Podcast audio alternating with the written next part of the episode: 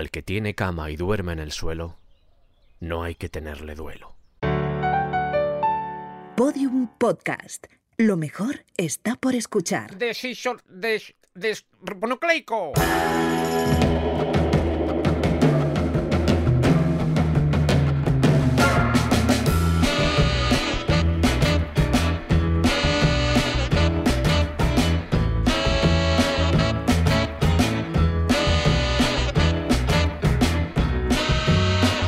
Bienvenidos al descampado.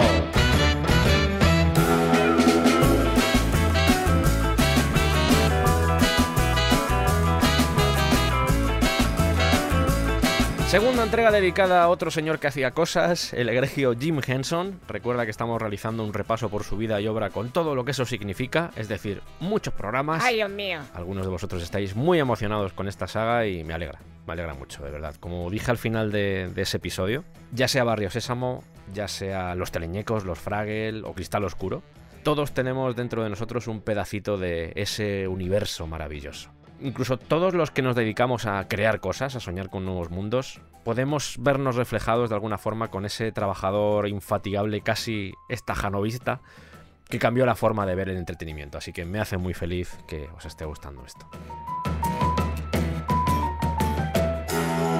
Es feliz, es feliz. Madre mía. Y no sé si lo recuerdas, pero en ese primer capítulo nos centramos sobre todo en su infancia, en todas esas influencias que tuvo a través de la radio, ya fuera escuchando seriales como La Avispón Verde o La Sombra, del cómic, leyendo las aventuras de Pogo en el periódico, o de la televisión, que era su favorita, con los múltiples programas, os mencionó unos cuantos, que devoraba de niño. De hecho, esa televisión se convertiría en su trabajo soñado. Y ahí fue justo donde lo dejamos, con un Jim Henson cargado de ilusiones, que después de haber tenido sus primeras experiencias en ese medio, en programas como por ejemplo Circle for Ranch o Junior Morning Show, le dice a una compañera de universidad llamada Jane Neville, oye, ¿te quieres venir conmigo a trabajar a la tele? Recuerda que puedes unirte a nuestro Patreon donde colgamos contenido exclusivo a menudo. También hacemos directos en Twitch y el próximo 13 de abril estaremos haciendo el descampado en el Palacio de la Prensa de Madrid. Más detalles al final del programa. Y ahora...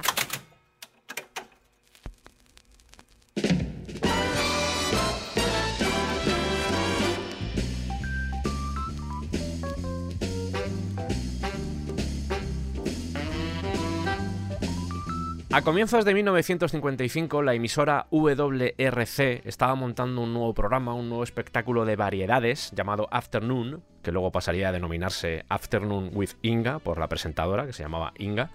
Pero en este caso, la primera emisión que tenemos de este nuevo programa, de este show de variedades, fue el 7 de marzo de 1955. No existen grabaciones de ningún tipo, al menos que se sepa. Pues vaya. Pero esta fecha va a ser muy importante no solo para esa pareja creativa que acababa de nacer con Jim Henson y Jane Neville, sino porque si cogemos el periódico de aquel día, por ejemplo el Washington Post o el Times Herald, y nos vamos a la sección de televisión, encontramos que a las 2 y cuarto de la tarde hay un nuevo programa llamado Afternoon, en el que figuran varios nombres, de hecho aparecen los presentadores, las diferentes cosas que van a suceder durante ese show, pero hay un punto destacado para los Muppets, para los Muppets. Que son titiriteros. Eso es lo que figura en este periódico.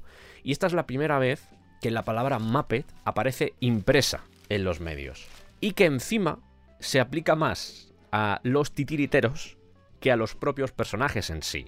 La pregunta es, ¿era esta la primera vez que se utilizaba, que se acuñaba ese término? No. No. Porque si viajamos a diciembre de 1954, recordemos que el estreno de este Afternoon era en marzo, Bien, pues en diciembre de 1954, Jim Henson estaba trabajando en un programa que he mencionado con anterioridad, que es Circle for Ranch, junto al cantante Joe Campbell. Y precisamente Joe Campbell le pidió a Jim Henson que construyera dos títeres de dos cowboys, Short Horn y Long Horn.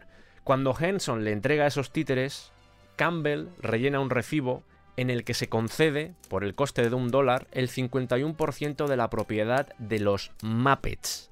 Muppets escrito con dos T's, es decir, escrito mal o incorrectamente comparado con lo que vamos a encontrar después a lo largo del resto de programas. ¿Pero esto quiere decir que Joe Campbell se inventó lo de los Muppets o qué? No, porque si recordáis, lo que más hacía en esta época Jim Henson era playback. Básicamente reproducían en esos discos de acetato la música que iba a sonar, esa música pregrabada, y se trataba de mover el títere como si estuviera cantando esa canción.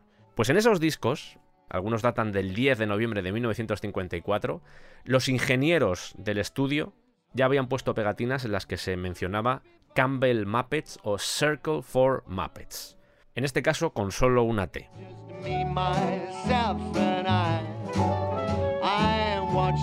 Hay bastante leyenda sobre el origen de esta palabra de Muppet, de hecho, vaya por delante que se le ocurrió a Jim Henson, y él durante una época dijo que era la combinación entre marioneta y títere. Marionette y puppet al final queda Muppet. Lo curioso es que esto es una cosa que desmintió con el paso del tiempo y se fue más a la sonoridad de la palabra que al propio concepto de la palabra. Dice, bueno, es una explicación que di en los primeros tiempos para intentar darle sentido a ese concepto que estábamos creando, pero en realidad quería algo más abstracto, algo que sonase bien, algo que se pareciera a Grackle. ¿Os acordáis de la palabra Grackle? Ese tipo de sonoridades que le gustaban a Jim Henson. Sí. Pues esto sería un caso más. A pesar de eso, te pones a escarbar un poco y te das cuenta de que hay una palabra en inglés Muppet. con doble P, que se parece bastante a Muppet, que significa muñeca de trapo. Pero esto no acaba ahí, porque si nos vamos a uno de esos periódicos que seguramente leía de niño Jim Henson, había un programa que se llamaba Hoppity Skippity with Muppet, no Muppet, Muppet Movies, que sería algo así como películas para chiquillos, para niños. No sabemos muy bien qué habitaba dentro de la cabeza de Jim Henson a este respecto, pero al menos hay varias opciones. A mí me sigue gustando mucho la de marionetas y títeres, es la que más me llama la atención. Me llama, me llama la atención. Como os decía, ese programa, ese Afternoon, se estrenó en marzo de 1955 y en realidad era un show diario en el que había muy poco tiempo para los ensayos, aunque afortunadamente a ambos, a Jane y a Jim, les gustaba mucho lo de improvisar y crear en poco tiempo. También porque en primer lugar eh, los números solían ser bastante caóticos y en segundo lugar porque como el mismo Jim mencionaba, eran pequeñas piezas de entretenimiento. Dos puntos. Hacer playback de discos, que no es algo de lo que se sintiera creativamente muy orgulloso, al menos así lo dijo en entrevistas, pero que al menos le posibilitaba seguir trabajando en televisión, porque va a haber varios recordatorios a este respecto. Él estaba en la universidad y a él no le interesaban los títeres. Estaba haciendo títeres como vía de entrada a la televisión, al menos hasta que acabara su carrera de Home Economics. Dos meses después de que hicieran ese estreno en Afternoon, la propia emisora se da cuenta del talento que hay detrás de Jim Henson y de Jane Neville y les dice, oye, ¿queréis un hueco después de las noticias locales a eso de las 11 y 25 entre lo que es el informativo y el Tonight Show de Steve Allen? Esos cinco minutos, ¿os apetece hacer algo ahí? Y por supuesto, no se pudieron negar.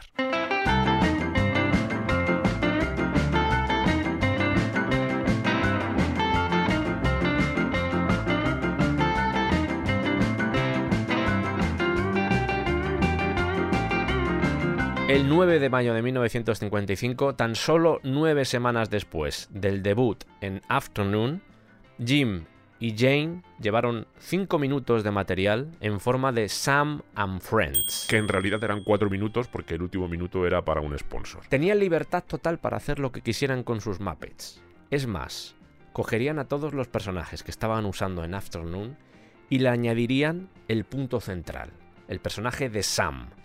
Un trasunto de Pogo, ¿os acordáis de Pogo, del cómic de Pogo? Pues algo muy parecido, un señor que era calvo, con grandes orejas, que para escapar de la realidad se había creado unos personajes abstractos, que en realidad no eran nada, basados en partes de su vida. WRC-TV, Channel 4, Washington. Sam and Friends is brought to you by SK. Seguía habiendo mucho lip syncing, mucho playback, pero aún así quiero que os fijéis en ese concepto de abstracto, porque va a ser importante, sobre todo por un personaje que iba a ocupar un lugar muy especial en el corazón de Jim Henson. Who are your favorite puppets? Oh, I if you have, could say, I, I, I have all kinds of favorites. Uh, I like Piggy. I love Gonzo. It's one of my favorites. Uh, the chef. Kermit is the one that uh, I've been doing him the longest because he's been around about 30 years now. So I, you know, he's he's close to me. Este personaje todavía estaba relegado a papeles secundarios dentro de ese Sam and Friends. Y generalmente siempre era devorado al final de esos sketches. Pero a pesar de eso tenía una posición muy importante en el corazón de Jim. ¿Por qué? Porque lo creó, lo construyó mientras cuidaba de su abuelo enfermo. De hecho, el abuelo acabó falleciendo y se estableció una especie de conexión entre el proceso, el nacimiento de ese muñeco, con toda esa situación tan dramática que vivieron con el abuelo. Era el títere favorito de Jim Henson, de hecho. Un personaje azul lechoso, que es como lo denominan. Igual es más apropiado verlo como turquesa, todavía se conserva alguno de esta época, recordemos que la televisión todavía era en blanco y negro, a pesar de todos los colores que Jim Henson y Jane Neville utilizaban en Sam and Friends, se veía en blanco y negro. Pero aún así, ese muñeco, ese personaje, hecho con un abrigo viejo, de fieltro que tenía la madre de Jim Henson, cuyos ojos en realidad eran dos mitades de una pelota de ping-pong y luego pintados con tinta negra, ese personaje que nació de la oscuridad era Kermit, la rana Gustavo o la rana René. Que Kermit era un nombre bastante común en aquella época, de hecho Jim Henson había tenido un amigo durante su infancia que se llamaba Kermit, no había una correlación, era simplemente pues un nombre como aquí puede ser, yo qué sé. Era así, ¿no? Pero que como sucedía con Muppet o sucedía con Grackle, sonaba muy bien, Kermit, Kermit. Y lo sorprendente es que era un títere muy sencillo. De hecho, lo mencioné en la entrega anterior que para mí es un títere de guante, porque es básicamente eso. Jim Henson utilizará todos los recursos dramáticos que le da su propia mano para hacer que Kermit pueda adoptar cualquier tipo de expresión en la cara, preocupación, sorpresa, todo simplemente moviendo la mano. No es como el resto de personajes, ni siquiera era como, por ejemplo, Sam. No tenía nada que ver. Tenía una libertad expresiva brutal. Y precisamente nacía de su sencillez. Jim Henson se dio cuenta de que la mayoría de los muñecos, la mayoría de los títeres que aparecían en televisión tenían caras rígidas. El mismo Sam, como os he dicho, tenía la cara rígida. Pero dijo, ostras, entiendo que cuando existe una distancia, yo qué sé, de 12 metros entre el público y el muñeco, se tenga que usar ese tipo de caras. Pero aquí no estamos hablando de eso. Esto es otra cosa.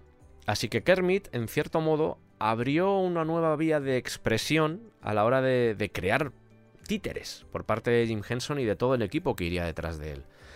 No era una rana todavía Kermit en esta época. Volvemos otra vez al concepto de abstracto. Tendrían que pasar una serie de años para que finalmente Kermit fuera una rana. En este momento al menos no lo era, porque lo que buscaban era desafiar al público, que fuera una parte activa de toda la interpretación. Si tú haces un personaje y dices que es una rana, ya le das algo a tu público para que sepa qué es ese personaje. Pero si no dices nada, la audiencia tiene que hacer el esfuerzo por entender lo que está viendo en pantalla. Y es la audiencia la que colabora a la hora de darle un significado a ese personaje.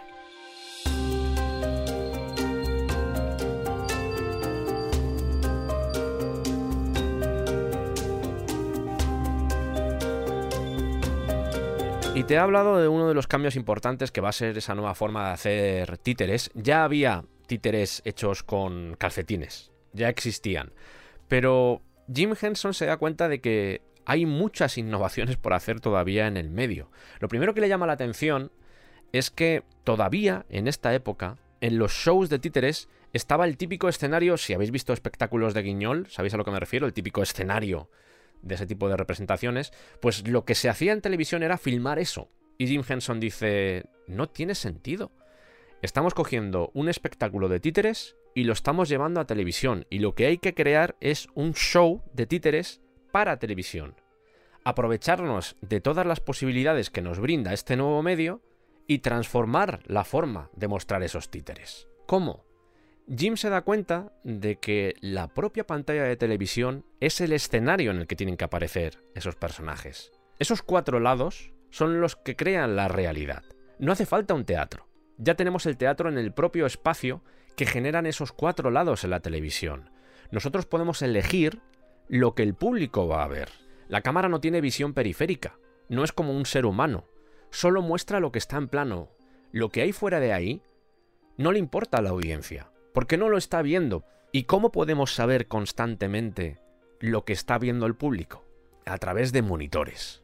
Bord Tillstrom, del que ya os hablé en el primer episodio, eh, una de las influencias precisamente de Jim Henson, tenía un monitor en el que poder ver que, yo que sé, por ejemplo, el personaje estaba centrado, que estaba mirando hacia la cámara, pero Jim Henson dice, esto está muy bien, pero no solo necesitamos tener un monitor y mirarlo de vez en cuando para ver si lo estamos haciendo correctamente, sino que necesitamos dos monitores, uno en cada esquina, y continuamente contemplar cómo lo estamos haciendo, porque eso, lo que nosotros vemos en el monitor, es lo que está viendo el público en sus casas. Dicho de otra manera, para Bert Tillstrom, el monitor era un elemento pasivo, simplemente para ver si lo estaba haciendo bien. Pero para Jim Henson, el monitor era su teatro, ese escenario de cuatro lados que tenía posibilidades infinitas. Eran privilegiados, los actores no podían hacer esto, no podían verse al mismo tiempo que actuaban, ellos sí, y en tiempo real. De esa forma podían modificar la actuación y mejorar la forma en la que estaban representando esos personajes. Ahora podían tener presente lo que le llegaba a la gente a las casas. Ellos eran la audiencia. Ellos eran los primeros consumidores de su propio trabajo. Por supuesto, esto requería mm, gimnasia mental porque lo que veían en la pantalla estaba invertido, entonces si se movían a la derecha, el personaje de repente se movía hacia la izquierda.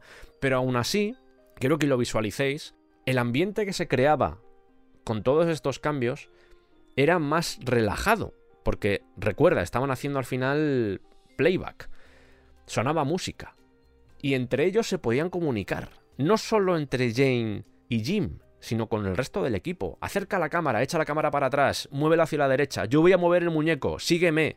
Ese tipo de cosas que en circunstancias normales no se podían hacer. Jim estableció un contacto muy cercano con los cámaras. Les decía, oye, ¿por qué no probamos este tipo de lente, una lente más ancha? Y no sé si tenéis, seguramente lo habréis visto mil veces, a un Muppet, a cualquiera de ellos, los teleñecos, que está como alejado de la cámara y de repente va corriendo hacia adelante. El de Mana Mana, por ejemplo. Eso lo hacían a través de trucos visuales. Recordemos, el espacio, los monitores y los trucos de cámara. ¿Y cuál es el resultado de esto? Que de repente, cuando Jim y Jane realizan todos estos cambios, se produce la magia. Y los Muppets dejan de ser títeres. Ahora son actores filmados. Siempre que tuvieran cuidado de que no se les viera a ellos, que se colara una cabeza o algo similar, podían moverse a donde les diera la gana. Incluso se podían acercar a esa cámara y por lo tanto a la audiencia. Algo que con la antigua forma de hacer títeres o marionetas en televisión era imposible realizar. Estábamos asistiendo al nacimiento de una nueva forma de expresión en televisión.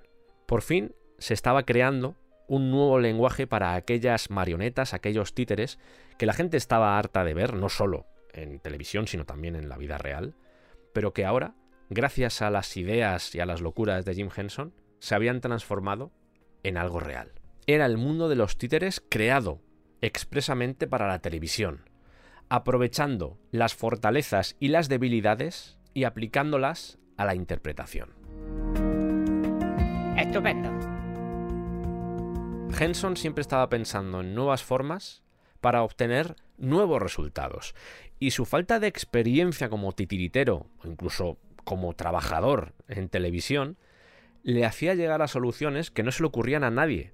Él no sabía realmente lo que estaba haciendo. Lo admitió, de hecho. Él simplemente probaba cosas y el hecho de no saber lo que estaba haciendo y tener esa mentalidad fresca, novedosa, es lo que le posibilitaba viajar en otra dirección. Aún así, siempre mostró mucho respeto por los predecesores. Por gente, por ejemplo, como Burt Tillstrom, Edgar Bergen y todos los clásicos. Había una diferencia generacional. Jim quería crear una ilusión. No quería que se vieran las cuerdas, no quería que se viese nada que rompiera esa magia con la audiencia, con el público. Y por ese motivo, cuando comienzan a realizar Sam and Friends, los diseños empiezan a ser diferentes a todo lo que había existido hasta ese momento. De ahí nace el concepto de Muppet, realmente, de lo que hacía Jim Henson.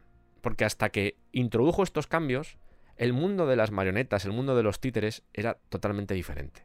De hecho, la cabeza de Sam, del personaje de Sam, estaba hecho con madera plástica, pero pronto descubrió que la goma espuma, curiosamente la goma espuma, un abrazo a Guillermo y a Juan Luis, porque sí, porque me da la gana, la goma espuma era un material ideal para crear las cabezas de los títeres, porque luego se podían cubrir con tela o con cualquier otra cosa que tuviera a mano, ya fuera un trozo de alfombra, ya fuera hilo, cordel, lo que fuera, o incluso el abrigo de tu madre. Toma ya. Y la colocación de los ojos era vital, Vamos a hablar mucho de esto de los ojos, con diferentes diseñadores que van a pasar por el universo Jim Henson, pero quédate con lo de que cada vez que se terminaba un muñeco y se le iban a poner los ojos, Jim Henson tenía que estar delante para dar el visto bueno. Fíjate si era importante.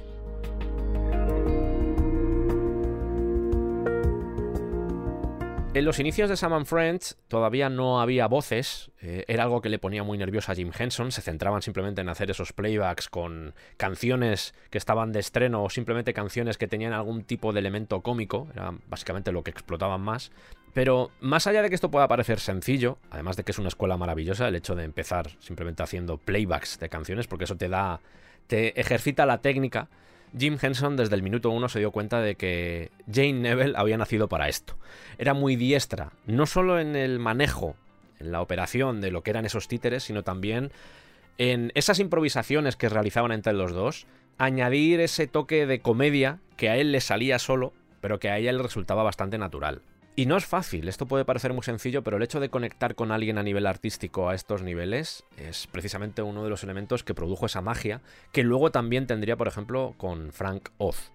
Ese tipo de, de parejas artísticas que funcionan porque hay una comunicación que va más allá simplemente de poder hablar, simplemente con mirarse ya sabía lo que tenían que hacer cada uno. Y eso le sucedía con Jane Neville. Jane Neville que en ese momento se graduó, recordemos que era un poco más mayor que Jim Henson, estamos en 1955, después estudiaría un máster, pero fue muy clara con Jim y le dijo, oye, yo quiero seguir en televisión. De hecho, en este momento tenían dos programas. Seguían haciendo el afternoon cada día y también tenía Sam and Friends por la noche. Y además de eso, los dos estaban estudiando en la universidad. Otra persona que se graduó en 1955, además de Jane Neville, fue el hermano de Jim Henson, Paul, que lo hizo en matemáticas. Paul, por dar un par de pinceladas sobre su vida, ya estaba comprometido con una chica en esa época y estaba a punto de ingresar en el ejército de los Estados Unidos para cumplir su sueño como piloto de aviones. Diréis, más allá de todo esto del hermano, más allá de que Jane Neville se pusiera a estudiar un máster, tenían dos trabajos en televisión. Y a medida que los Muppets fueron ganando en popularidad, no solo tenían dos trabajos, sino que les llamaban de otras emisoras locales. Al principio le pagaban 5 dólares por show, ahora le pagaban 100 a la semana, lo cual era una cifra astronómica para la época, para más o menos colocar todo esto en situación a un chaval normal, a un incluso un universitario, por un trabajo, por ejemplo, en una gasolinera, le pagaban 75 centavos la hora y a Jim Henson le pagaban 100 dólares a la semana. Un Jim Henson que tenía 19 años y que estaba recibiendo anualmente unos 5.200 dólares, lo que serían 40.000 dólares de hoy. Que no es que fuera todo para él, de hecho no sé si eran 5.200 para cada uno o 5.200 era el total. Lo que sí sé es que de esos 5.200 había que descontar todo el proceso de construcción, diseño, pintado de todos los Muppets y sets dentro de Sam Friends. Así que lo que sobraba de todo ese montante era lo que se destinaba a la familia y amigos. Insisto, no sé si cada uno, si Jane y Jim recibían 5.200 o era 5.200 a repartir entre los dos. Sea como sea, estamos hablando ya de sumas importantes.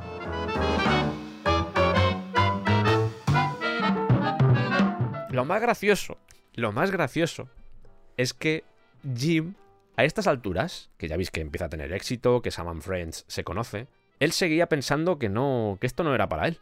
Él no quería ser titiritero, no, lo que quería era trabajar en televisión. De hecho, se encontró con un profesor un profesor de arte dramático en la Universidad de Maryland, donde él estudiaba, y le dijo, ¿por qué estás perdiendo el tiempo con títeres? No puedes tomarte los títeres seriamente. Esto se lo dijo un señor que se llamaba Rudy Pugliese, que no es la última vez que va a aparecer en estos programas, pero quedaos con ese nombre, Rudy Pugliese, que era profesor de esa universidad. I don't think I ever played with puppets or any of that stuff. Really? I made some puppets because I wanted to work on television. I see. You know, and so Jim era consciente de ello. Es, es como, claro, yo ahora mismo tengo 19, 20 años. Y bueno, pues esto está bien durante una época, pero yo no puedo hacer una vida, no puedo construirme una familia viviendo de los títeres. Es absurdo. Voy a hacer un poco de tiempo, voy a seguir trabajando en televisión para ver si me sale algo que me interese más, por ejemplo, en diseño, en dirección, en producción, es decir, algo que no tenga que ver con los títeres, pero mientras tanto, pues seguiré por aquí. Esa era la mentalidad, que yo cuando lo leí no daba crédito. Fijaos todo lo que queda todavía por llegar. que si Cristal Oscuro, Laberinto, Fraggle Rock, Teleñecos, la cantidad de cosas que quedan todavía de un señor que a estas alturas decía, "Pues esto no... Si a mí esto no me interesa, si yo no quiero trabajar de esto. Ay, madre. Volvemos a Sam and Friends, que era con lo que estaban en 1955, en ese verano de 1955. Y la WRC dice que cancela, que quiere cancelar Sam and Friends. Ah, Y para sorpresa de Jim, la emisora comienza a recibir llamadas, cartas, incluso con amenazas. Y de repente los ejecutivos del estudio dicen, vale, vale, vale, que vuelva Sam and Friends. Así que solo se perdieron una noche. La noche en la que se canceló, al día siguiente Sam Friends estaba de nuevo en las emisoras. Eso sí, fue una victoria parcial porque en vez de los cinco días que tenían antes, ahora serían solo tres. Daba igual. Tenían Sam Friends y Afternoon. De momento, no había de qué preocuparse.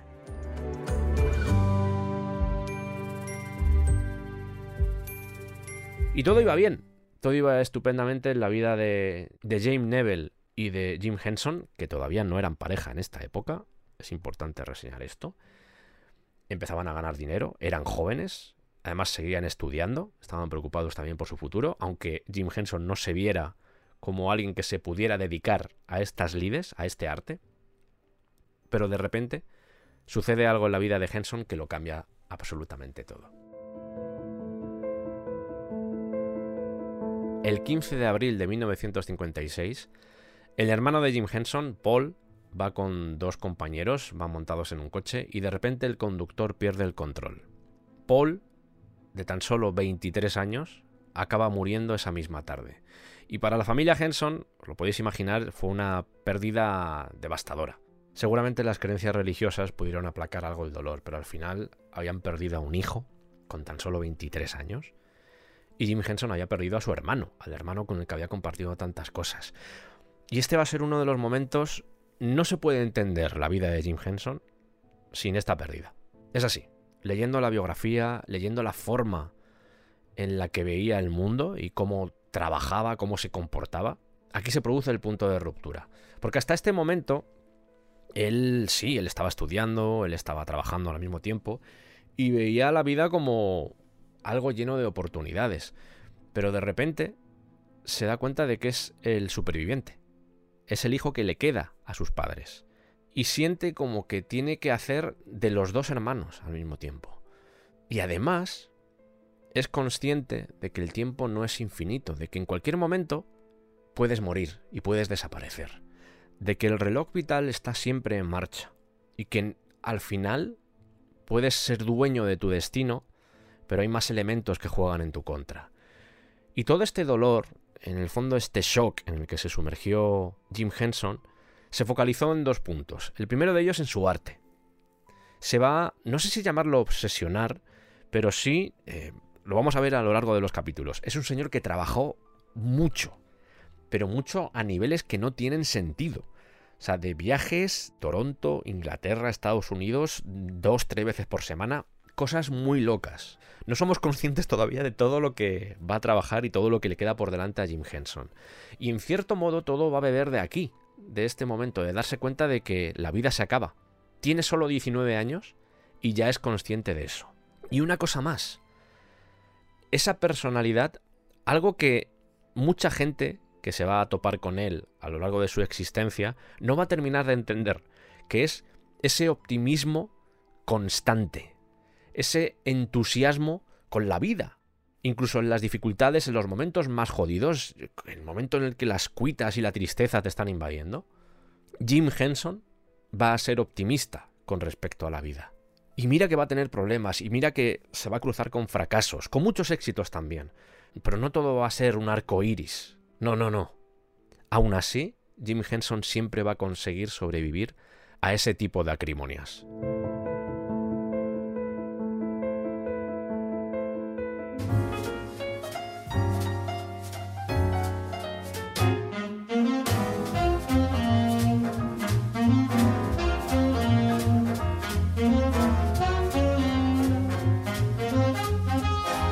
Se repone de todo esto, finalmente la WRC cancela Afternoon en 1956, aunque le dan otro espacio, un espacio que se llamaba Footlight Theater, donde acompaña a un guitarrista que se llamaba Paul Arnold, pero hay un momento muy especial que se produce en televisión nacional.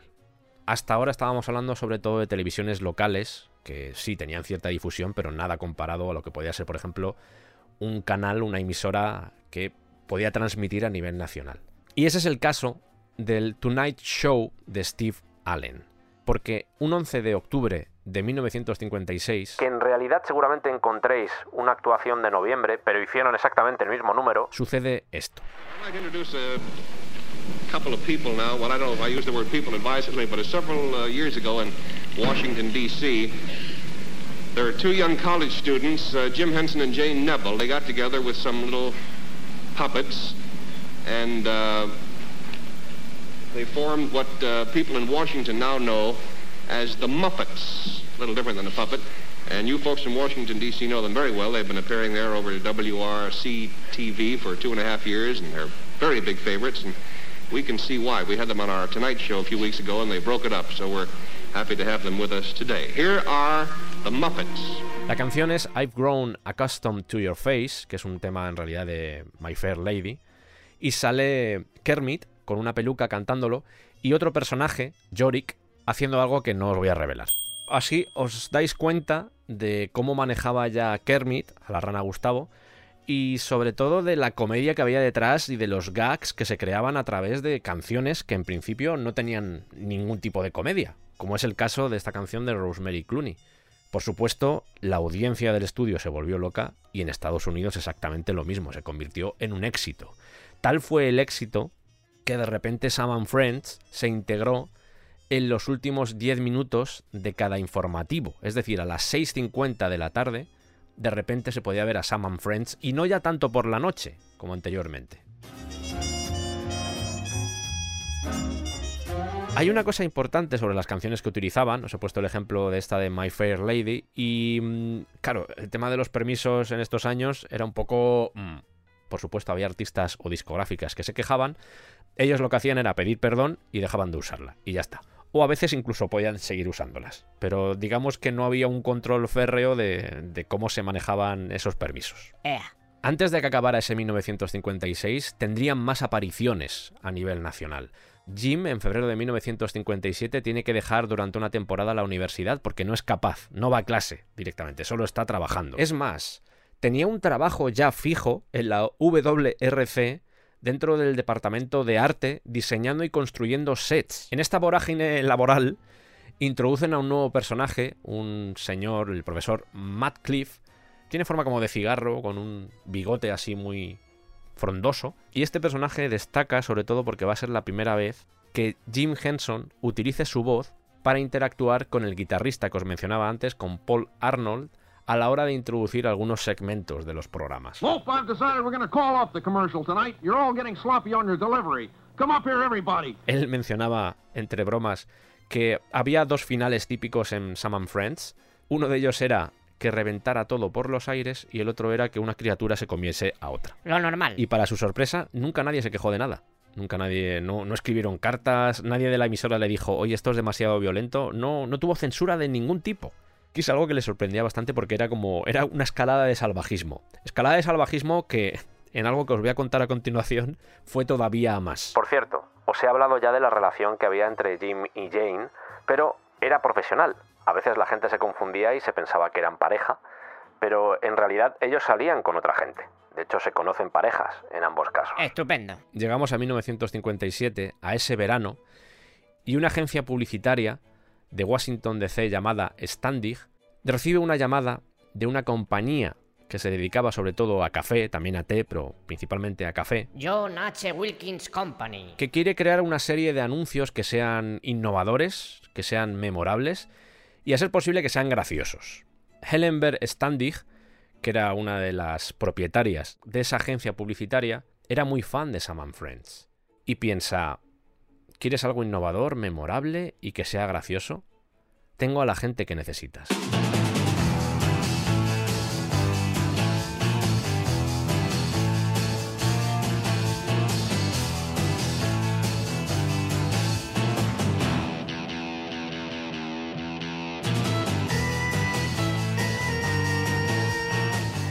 Lo que solicita Wilkins son anuncios de 10 segundos que en realidad eran 8 reales, porque los dos últimos se dedicaban a mostrar lo que era el bote con el café, que sean capaces de dejar un mensaje de forma rápida y efectiva. Es decir, yo creo que es lo que quieren casi todas las marcas. El tema es que cuando Wilkins se entera de que los elegidos van a ser dos titiriteros, como que muestran bastante desconfianza. Soy desconfiado. Para la persona encargada de la agencia de publicidad, Jim era algo más que los Muppets. Tenían claro que podían vender cosas a través de la comedia. Y al contrario de lo que sucedía en muchos anuncios de aquella época, en los que simplemente se mostraba el artículo, el producto en sí, y había una voz que lo describía por encima, Jim quería hacer algo divertido, algo diferente, algo que en el fondo conectaba con la idea que tenía Wilkins, la empresa, aunque ésta no fuera consciente realmente de lo que iba a suceder a continuación.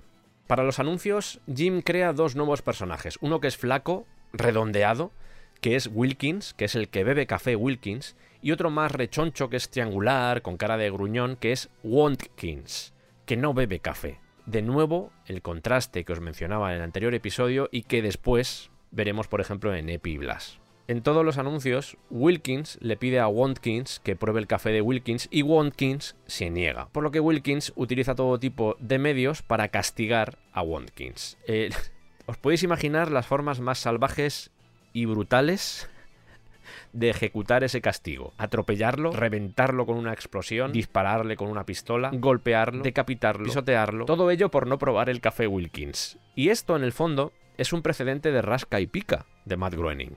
Es exactamente el mismo concepto. Es pura violencia, pero que dentro de un concepto o un universo de humor funcionaba perfectamente. Esas formas absurdas e impactantes de castigo que Wilkins ejercía sobre su compañero provocaban la hilaridad entre el público. Lo gracioso es que al propio Henson no le gustaba el café, o sea, Jim Henson era Watkins y se imaginaba todo tipo de cosas que le podían hacer. Son anuncios muy rápidos, de hecho os voy a poner algunos de ellos, aunque son imagen, pero eh, os dejo campanita para que busquéis vídeos de estos anuncios de Wilkins, pero son anuncios muy rápidos en los que estos personajes que eran atractivos, pero al mismo tiempo eran peligrosos e impredecibles, se terminarían convirtiendo en una de las señas de identidad de Jim Henson. Es algo que había aprendido con Poe de Walt Kelly. Tu audiencia está dispuesta a dejarte ser un poco subversivo cuando les das algo divertido a lo que puedan mirar y cuando los entretienes. Es como que te lo permiten. Y aquí funcionaba. Había mucha violencia, había finales sin sentido. Era toda una locura, pero no se produjeron quejas. Todo lo contrario. Las familias se agolpaban cuando sabían que iba a aparecer un nuevo anuncio de Wilkins, uno que no habían visto, se agolpaban delante de la televisión. Jim hacía de Watkins y Jane hacía de Wilkins, aunque la voz de ambos personajes en realidad era de Jim Henson, se pregrababa y luego se reproducía a la hora de mover los títeres. En uno de los primeros anuncios, de hecho os lo voy a poner, pero os voy a explicar lo que pasa, Wilkins apunta con un cañón a Watkins y le pregunta ¿Qué piensas del café Wilkins? Y dice Watkins, no lo he probado nunca. Y Wilkins le dispara un cañón en toda la cara. Y después apunta ese cañón hacia el público y le dice, ¿y tú? ¿Qué piensas de Wilkins? Okay, buddy, what do you think of Wilkins coffee? I never tasted it. Now, what do you think of Wilkins? Te pongo varios. Care for a cup of Wilkins coffee? No, I don't like coffee. You know, people who don't drink Wilkins coffee just blow up sometimes. Oh, that's a lot of... See what I mean? Boy, this hammer reminds me of Wilkins coffee. Why? Because it always hits the spot. Ooh. Those Wilkins coffee commercials. You don't like them? No. Then let me fix your set. You can't win. El éxito fue tal en las ventas de la compañía que crecieron un 25%. Y Jim y Jane ganaron premios locales a la excelencia en publicidad. La gente se volvió loca con estos personajes. De hecho, se creó merchandising relacionado. Se hicieron más de 25.000 pares de Wilkins and Watkins. La gente podía comprar esos títeres por un dólar. Y fue uno de los juguetes más vendidos en las navidades de 1958.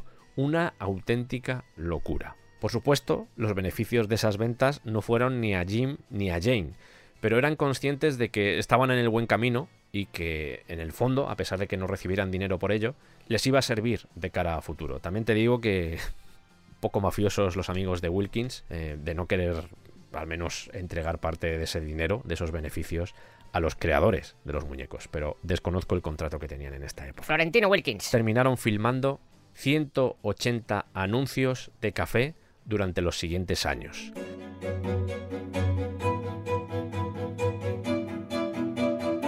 ¿Cuál es el tema? Que cuando el resto de compañías cafeteras se dan cuenta de cómo están funcionando los anuncios de Wilkins, también quieren sus propios anuncios. Y aquí Jim Henson, por lo menos, fue bastante honesto y en vez de simplemente coger los anuncios que había hecho con Wilkins y cambiar el audio, volvió a rodarlos. Pero aún así, párate un momento a pensar en la cantidad de dinero que estaba generando.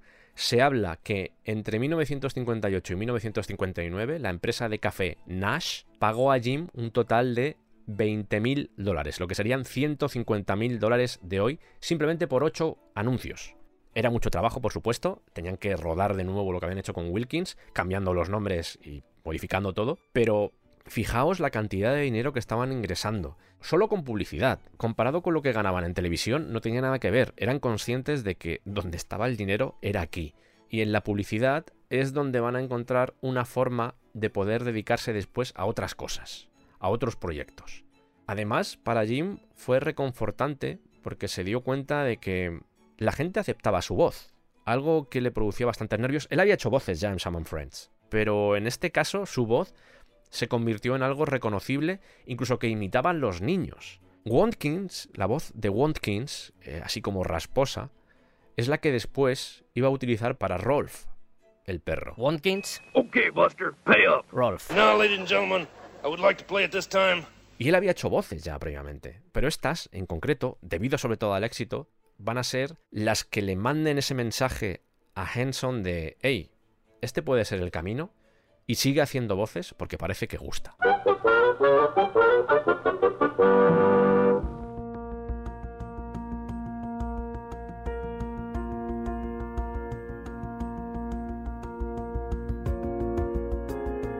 En 1958 Sam Friends gana el Emmy a mejor programa local. Y aún así, que esto es lo más gracioso, aún así, Jim todavía no está muy seguro de que su futuro sea dentro del mundo de los títeres. Jane por un estilo, Jane lo que quería era dedicarse al arte o a la moda, eran sus dos objetivos, así que ninguno de los dos, en realidad, mm, estaba muy interesado en, en seguir con estos proyectos. Ay, Dios mío. Llega un punto en el que habla con la emisora, con WRC, con los ejecutivos.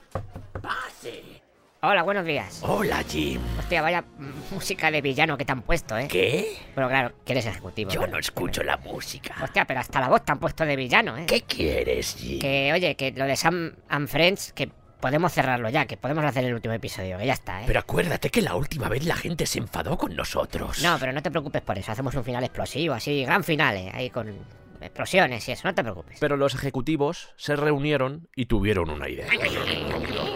Yo me imagino así a los ejecutivos de la televisión. Mira, Jim, en vez de terminar con Sam and Friends y perder la publicidad que ganamos con ello... Has dicho son alto, ¿eh? Da igual, no tengo escrúpulos. Claro, como es ejecutivo. ¿Por qué no hacemos lo siguiente? A ver, cuéntame. Nosotros te pagamos un dinero, pones a alguien que maneje los títeres mientras tú no estás, y así te puedes centrar en tus cosas. Y Jim Henson dice... Me da mucho asco la voz del ejecutivo. No, ¿eh? eso no, eso no. ¿Cómo que no? O sea, que voy a ganar dinero por no hacer nada.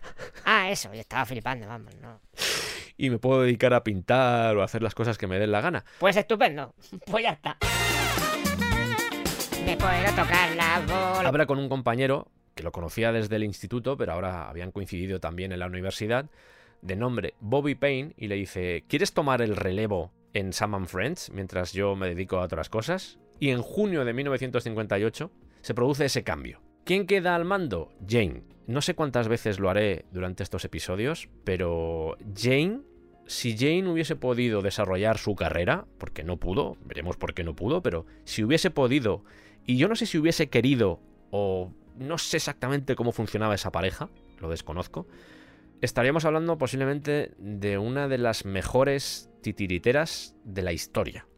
A Jim Henson se le encumbra como tal, a Frank Oz se le encumbra también como tal, y Jane Neville, Jane Henson, seguramente también estaría ahí, porque era muy buena. Se quedó al mando ella porque ella manejaba todo el lenguaje. De hecho, vamos a verlo también en futuros programas, que ella a veces se encargaba de enseñar a la gente cómo manejar esas marionetas, aprender el estilo Henson. Pero leyendo la biografía es una cosa que me da bastante pena. Entenderemos por qué no se quiso dedicar en cuerpo y alma a este arte. También es porque igual le pasaba como a Jim Henson, que no se sentía parte del arte en sí. Pero es una pena porque tiene una cantidad de talento esta mujer increíble, de verdad, increíble.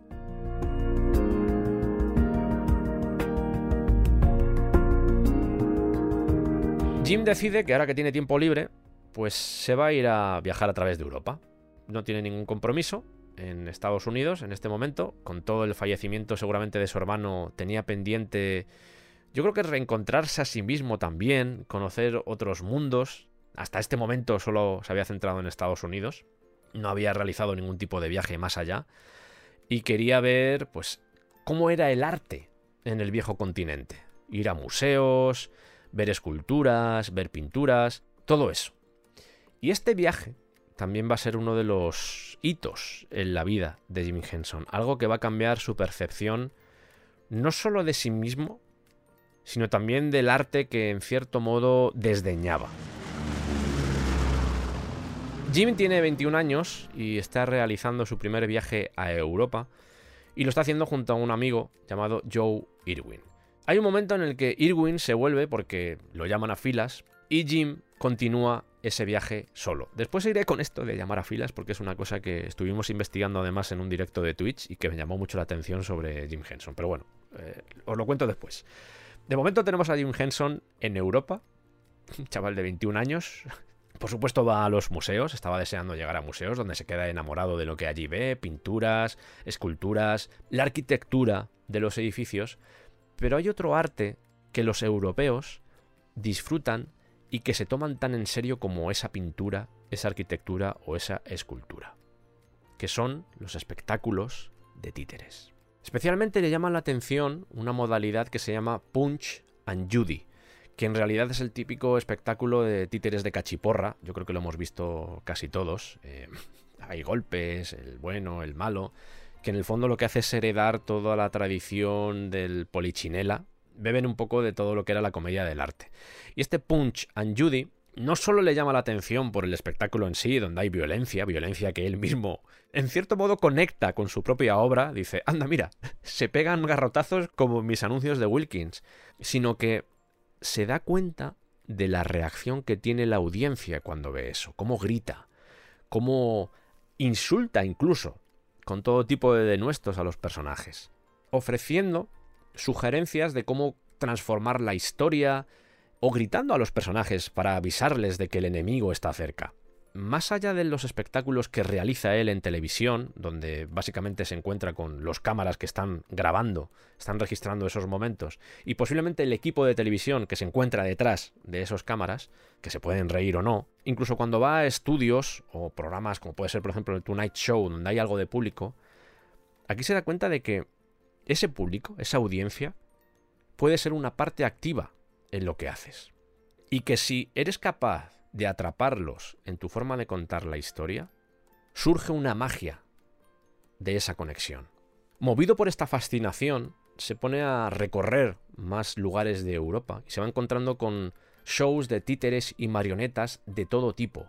Y habla con los creadores, habla con la gente que fabrica marionetas, habla con los operadores de esas marionetas. Lo mismo con los títeres.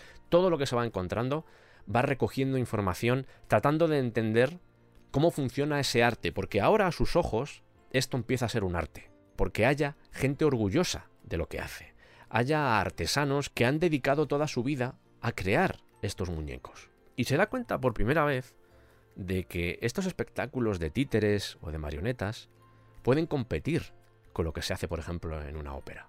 A nivel de público, a nivel de, de belleza incluso en los diseños.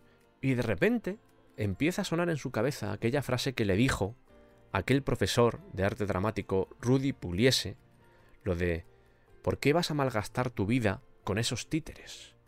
Y ahora tenía la respuesta a esa pregunta. No la iba a malgastar. Ese era su arte. Y todo lo que había dejado a un lado, todo lo que había desdeñado, ese arte, ahora cobraba sentido. Esto es más serio de lo que yo pensaba. Yo lo veía como una forma de dedicarme a la televisión. Pero es que puedo hacer televisión con esto. Puedo ser un artesano, puedo ser un creador, puedo ser como este señor que de repente me he encontrado en una calle de Italia que estaba fabricando una marioneta, con el que he conversado a duras penas, pero que me ha mostrado toda su colección puedo ser exactamente lo mismo. Así que cuando vuelve a su casa en agosto de 1958, después de llevar seis semanas fuera, viene con una decisión en la cabeza. Los títeres, como arte, es una forma tan válida como la escultura o como la pintura, porque se pueden hacer un montón de cosas interesantes con ese arte. Es una vía de expresión. Y como si fuera una especie de presa de creatividad, de ideas, vuelve con una cantidad de energía creativa que incluso a Jane o a Bobby Payne llegan hasta asustarse. Está deseando hacer cosas, está deseando poner en práctica todos aquellos elementos que lleva imaginando durante los kilómetros que ha recorrido en Europa. Esas semanas en Europa, insisto, van a abrir la puerta a uno de los periodos de experimentación y de crecimiento artístico más grandes en la vida de Jim Henson, porque ahora no solo se va a centrar en el mundo de los títeres, sino que él mismo se va a ver como un artista, ya no como un señor que simplemente quería dedicarse a la televisión, sino como un artista con todo lo que conlleva ser un artista, y va a jugar con todas las formas, herramientas y medios que tiene a mano.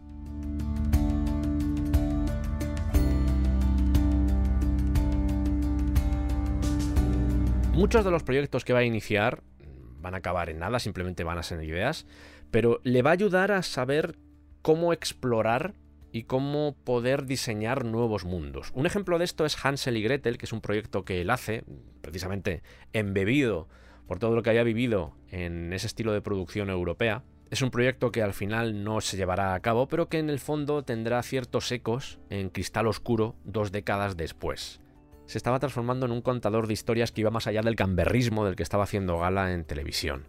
Estaba encontrando su forma de expresión.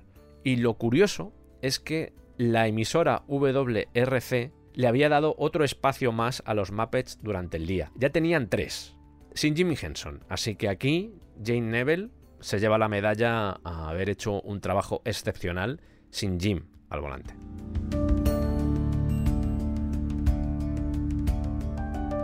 Durante esas seis semanas había tenido mucho tiempo para pensar, no solo sobre su vida artística, sino también su vida profesional, incluso su vida amorosa. En primer lugar, la profesional. Hay una demanda de los Muppets continua y Jim y Jane por fin deciden crear su compañía, su Muppets Incorporated, en 1958. What organization? Muppets Incorporated, of course. Oh, you're not going to tell them the truth, are you? I'm going to explain about Muppets' meteoric rise in fame in both the world of entertainment and the field of commercials. Okay. Just so you don't tell them the truth. Jim decía que eran 50-50, pero si le preguntas a Jane Neville, ella tenía claro que el jefe era Jim. De hecho, supuestamente Jim era el propietario en un 60% y el otro 40% pertenecía a Jane. Pero había otra relación, más allá de la profesional, que había que empezar a cerrar, que era la amorosa. Cuando vuelve de Europa, Jim Henson regresa con la idea de casarse, de casarse con Jane Neville. De hecho, le dice a Jane, mira, primero vamos a hacer lo de los títeres, vamos a crear la compañía y después nos casamos, si te parece. En estos cuatro años que habían compartido juntos, en los que habían trabajado durante horas, seguramente sentados en el suelo mirando a dos monitores, habían desarrollado esa capacidad que os decía antes de poder hablar sin decir nada, y esa relación basada en la pasión, en la pasión al final por el arte, por la interpretación, también se había impregnado de la pasión mutua. Se querían, había nacido el amor. Y por eso, en mayo de 1959, recordemos que el viaje se había producido en 1958, Jane Neville y Jim Henson se casan en una ceremonia muy pequeña. Hay una condición que le hizo Betty Henson, la madre, la madre de Jim, para que se pudiera casar, yo sé que llevas barba y te gusta mucho la barba, pero para la boda al menos afeítate. Que son muy de madre también. Y lo que hizo Jim Henson eh, dentro de esa comedia que tenía dentro fue coger los pelos que se había quitado de la barba, los metió en un sobre y se los envió por carta a Jane justo antes de la boda con una nota que decía de Sansón a Dalila. Por supuesto, eh, se fueron de luna de miel y Sam and Friends se tomó un ligero descanso.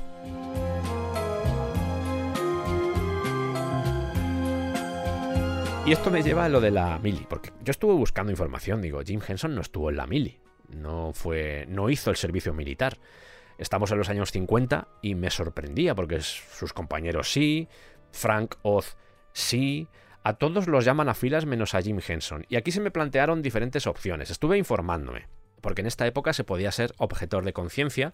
Había una cosa que se llamaba 1-W. En los años 40, por ejemplo, existía el CPS, el Civilian Public Service, el Servicio Público Civil, pero en los años 50 lo quitaron y crearon este 1-W en el que tenías que ir a hospitales o cumplir algún tipo de servicio dentro de la sociedad. Insisto, esta investigación la hice en directo en Twitch, que fue bastante interesante, porque mi pregunta era, ¿por qué no fue al servicio militar Jim Henson? ¿Por qué todo el mundo iba y Jim Henson no? Y encontré tres posibles opciones. La primera de ellas es que por motivos religiosos tuviera algún tipo de exención, cosa que me sorprendería porque en ese caso me imagino que sería como objetar y tendría que acogerse a este 1-W. La otra opción es que al estar estudiando en la universidad, igual tenía algún tipo de prórroga que impedía que fuese llamado a filas. Cuando acabó la universidad, el hecho de casarse y tener una familia, de hecho vamos a verlo a continuación, que tiene la primera hija, creo que es al año de casarse, a aquellas personas que tuvieran familia, es decir, se hubiera casado y tuviera un hijo o no, en realidad, no tenían que ir a la mili, porque se entendía que después de todo lo que había sucedido después de la Segunda Guerra Mundial, esa gente era importante, porque era la que iba a marcar el futuro. Esa es una posibilidad, es decir, tenemos la religiosa, tenemos la universitaria barra familiar, y luego hay otra, que no sé hasta qué punto esta puede tener algún tipo de sentido, que es el hecho de que se estuviera dedicando a la televisión. Y la televisión en estos momentos no voy a decir que tuviera un papel importante para lo que era la sociedad, pero en realidad a nivel comunicativo y a nivel de masas, así lo era. Entonces no sé si esa exención, esa posible exención, igual llegó también por esto, porque se entendía que su labor, su profesión, era importante para la sociedad, para el gobierno de los Estados Unidos, y no tenía por qué romper esa labor simplemente por tener que ir a, hacer el servicio militar. Porque el servicio militar creo que eran dos años. O sea que, ojo, estaba editando el programa y se me ha ocurrido otra posible que es debido a la muerte de su hermano. Por su relación con el ejército o simplemente porque ya habían perdido a un hermano y se entendía que el hijo que quedaba se tenía que hacer cargo de los padres. Yo he encontrado esas posibles tres razones. Religión, universidad, matrimonio o desempeñar una labor que aunque no era educativa sí era importante para Estados Unidos.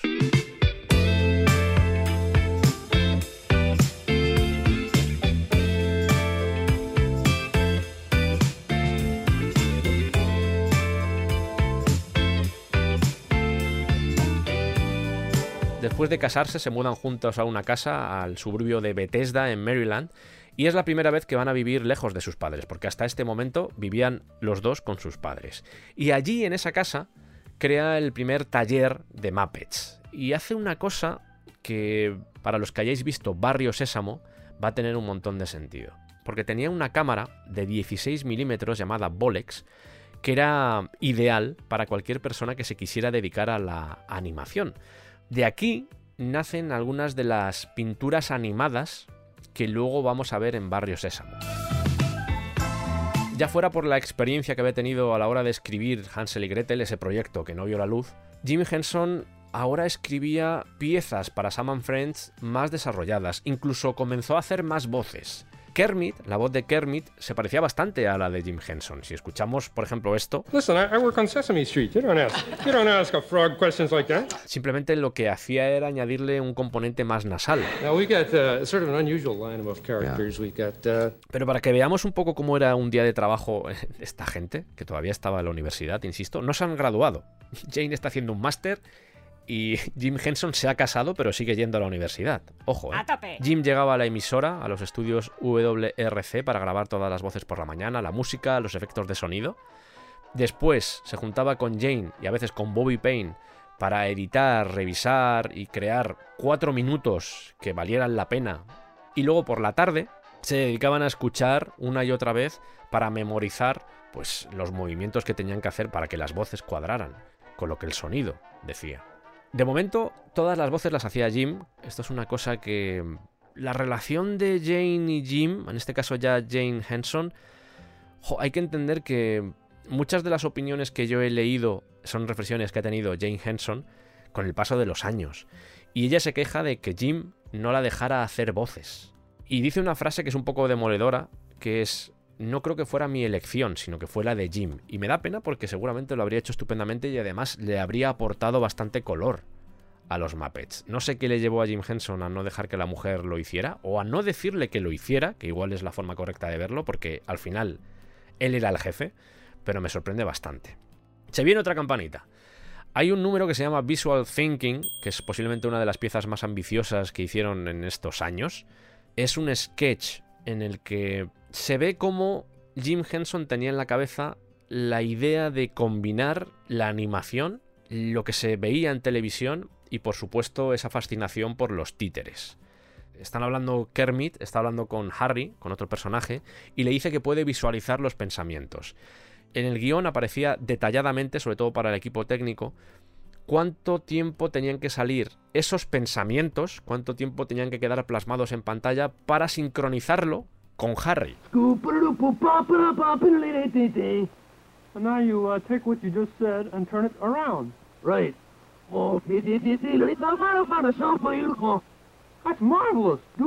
Es difícil de explicar, en cuanto lo veáis sabréis a lo que me refiero. De hecho, yo creo que Visual Thinking se lo he visto hacer de varias formas a Jim Henson y funcionaba estupendamente. Lo que tú estás viendo en pantalla es números, letras y todo eso aparece en pantalla en el momento en el que dice que lo está imaginando. O sea, hay un nivel de sincronización brutal.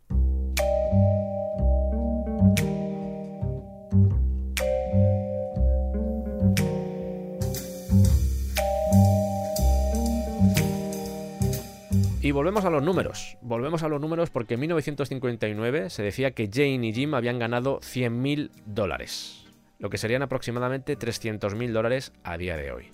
Y ahora ya eran una compañía, eran Muppets Incorporated. Todo esto de mencionar cuánto ganaba tendrá sentido en el futuro. Y en mayo de 1960, por fin, Jim Henson se gradúa de la Universidad de Maryland en Home Economics. Y como estaba muy contento con, con esto que había conseguido, la verdad es que había sido un viaje interesante, la carrera de Jim Henson en la universidad, que si lo dejo, que si vuelvo, que si lo dejo, que si vuelvo, combinado con el trabajo, que eso tenía que ser bastante duro, estudiar al mismo tiempo que tenías tu trabajo casi a jornada completa en la televisión, tuvo que ser duro.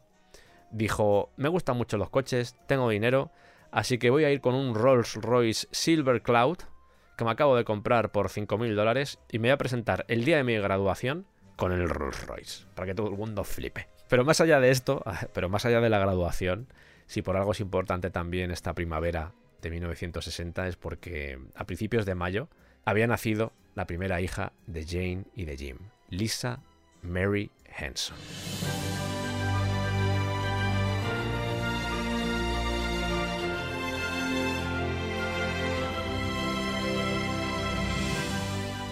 Dos meses después de esta graduación, cuando Lisa tiene apenas ocho semanas, la pareja, junto con la hija, recién nacida, se van a Detroit en coche para atender a la Convención de Titiriteros de América. 1960. Se van con el bebé. 1600 kilómetros. No pasa nada. Esta organización se fundó en 1937, entre otras cosas, para, y voy a leer palabras literales, según lo dicen ellos, fomentar y promover los títeres como medio de comunicación, una extensión de la expresión humana y como arte escénico. De hecho, tienen hasta una revista que creo que todavía se sigue publicando, que se llama The Puppetry Journal, que fue fundada en 1949. ¿Qué se hacía en una convención de este tipo? Lo podéis imaginar. Pues encuentros entre titiriteros, cómo diseñáis, concursos, materiales para ver nuevos mecanismos, nuevas soluciones a problemas a la hora de representar pues, los espectáculos, incluso en televisión. De hecho, en esta convención establece conexión con Bert Tillstrom, alguien a quien admiraba. Bert Tillstrom pertenecía a otra generación de titiriteros, pero aún así Jim Henson lo tenía como una especie de, no voy a decir mentor, pero sí como alguien que había abierto la puerta en televisión, incluso en el propio arte de los titiriteros, y lo veía como un elemento importante en su carrera. Jim habla con Bert Tillstrom y le dice, tengo mucho trabajo, estoy con muchos proyectos y necesito algún tipo de agente o algo que me lleve, me lleve un poco la carrera. Bien visto, Jim. Bert Tristrom habla con su agente, el que se encargaba de, de, su carrera, que era Bernie Brillstein, que tenía 29 años. Y este Bernie Brillstein, estuve buscando información sobre él y es un tío que no sé cómo lo hizo, pero fue capaz de hacerse con todo o casi todo el cast del programa Saturday Night Live. Era el agente de todos los actores que aparecían ahí. Los cómicos. Y Tillstrom se pone en contacto con este señor, con Brillstein. Madre mía, esto es como un trabalenguas. Le llama a Nueva York y, y Brillstein le dice, mira, a ver, tú eres un caso extraño porque tú eres titiritero, tú te dedicas a estas cosas, pero yo me dedico sobre todo a la comedia, me dedico sobre todo a los clubs nocturnos, no quiero ahora encargarme yo de titiriteros. Y Tillstrom le contesta, Bernie, este tío es muy especial. Habláis y luego ya me dices. de esta forma, Jim viaja a Nueva York y se encuentra con Brillstein en su oficina. Y la primera impresión que le causa a este chaval de 23 años, esta mezcla entre Abe Lincoln y Jesús, es de decir, ostras, habla como muy bajito, no habla como muy educado, como siempre susurrando. Pero Jim Henson, que ya se conocía estas cosas, llevaba una caja con los muñecos. Y Brillstein lo recuerda como un momento mágico, como algo, de, algo que le voló la cabeza. Jim deja ese despacho, esa oficina, y Brillstein, en cuanto la figura de Jim Henson se pierde por el pasillo, llama a Burr Tillstrom. Y este le dice ¿Que ya has hablado con Jim Henson? que si he hablado con él, acabamos de firmar. Es mi nuevo cliente. Cliente sexy. A estas alturas, después de todos estos éxitos y después de todo lo que os he estado contando, Jim tenía bastante claro que él mismo podía sostener un show de variedades, un espectáculo que tuviera todo tipo de contenidos. Y no entendía por qué le seguían relegando a realizar solo 5 minutos. Yo puedo hacer 30 con un montón de cosas. Y de esta premisa de realizar un show de variedades donde los Muppets tuvieran importancia vital, nacería Zocus, que era una mezcla entre Zoo y Circus, que al igual que le pasó con Hansel y Gretel, nunca pasaría de esos cuadernos donde anotaba cosas, Jim Henson anotaba ideas, dibujaba personajes, pero aún así, al menos esa ambición de la que hacía gala el propio Henson, ya se empezaba a vislumbrar, había aceptado lo que era, había aceptado que se podía ganar la vida con esto y que en realidad esto era un arte.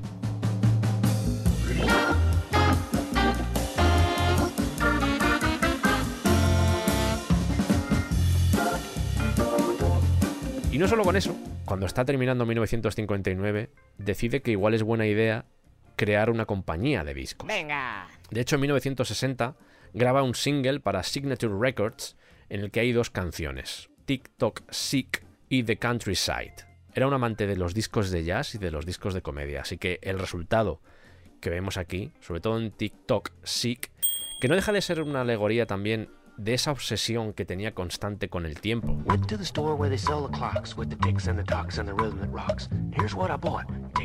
La usaría para Sam and Friends el 18 de febrero de 1960. Pero al final no haría la compañía de discos. Tardaría 32 años en poder crearla. Vaya terminando ya, ¿eh? Voy. A principios de 1961, Jane se entera de que está embarazada de lo que va a ser su segundo hijo, y es cuando toma la decisión, no sé si conjunta, no sé si esto nace de Jane, pero se toma la decisión de que deje de actuar. Jim tiene claro que con Bobby Payne no tiene bastante porque el negocio está creciendo y va a necesitar más operadores, o al menos más creadores, más guionistas, más de todo. Así que ese verano, cuando se va con su hija de un año, Lisa, y con su mujer, muy preñada, a una nueva convención de titiriteros de América, que esta vez se realizaba en California, iba pensando, no estaría mal encontrar a alguien en esta convención que nos pueda servir para nuestra empresa, a ver si puedo hacer algún tipo de contacto, a ver si puedo incluso actuar con más gente, ver qué feeling tengo, y a partir de ahí igual pueden hacer algo chulo. Y ese viaje, este viaje a esta convención de 1961, va a ser el principio de una relación maravillosa que te contaré en el siguiente especial.